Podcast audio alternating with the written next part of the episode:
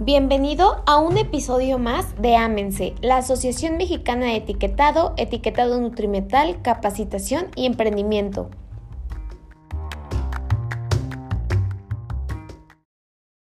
Hola, es un gusto saludarlos de nuevo aquí en un podcast más de la Asociación Mexicana de Etiquetado, Etiquetado Nutrimental, Capacitación y Emprendimiento.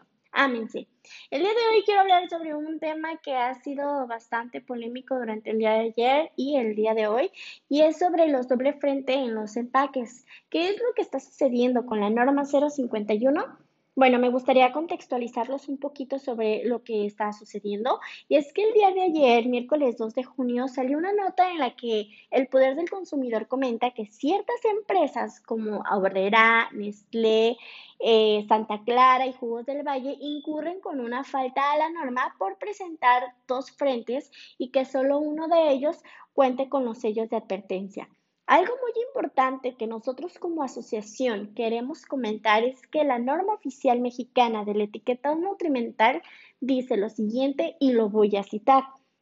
En base que por sus características más de una de sus caras caigan en la definición de superficie principal de exhibición, puede ostentarse el contenido, contenido neto y o masa drenada en dos o más de ellas.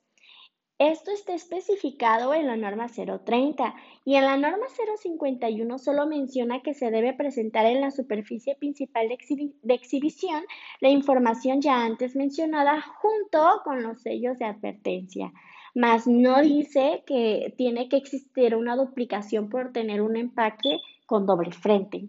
También algo muy importante que queremos aclarar es que los productos exhibidos en el anaquel no hay una norma que obligue a que estos se presenten con los sellos de advertencia a la vista del consumidor.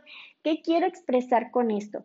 Que al momento de ir a una tienda y ver el producto en el anaquel, no es necesario que veas el frente con los sellos. Ojo, no estoy diciendo que no se deben de poner, ¿eh?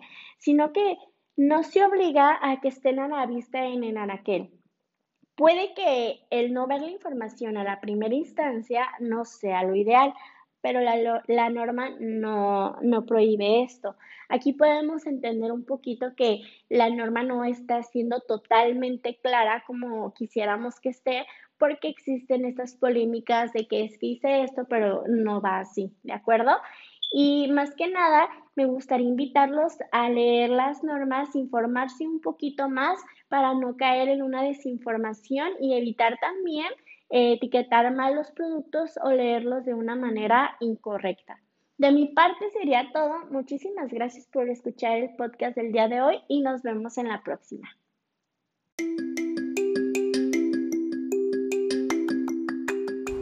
Y no olvides seguirnos en nuestras redes sociales, en nuestra página web nos encuentras como www.etiquetadonutrimental.com y también en nuestras redes sociales como Facebook Amense Oficial y Twitter arroba Amense Oficial. Muchísimas gracias y nos vemos en la próxima.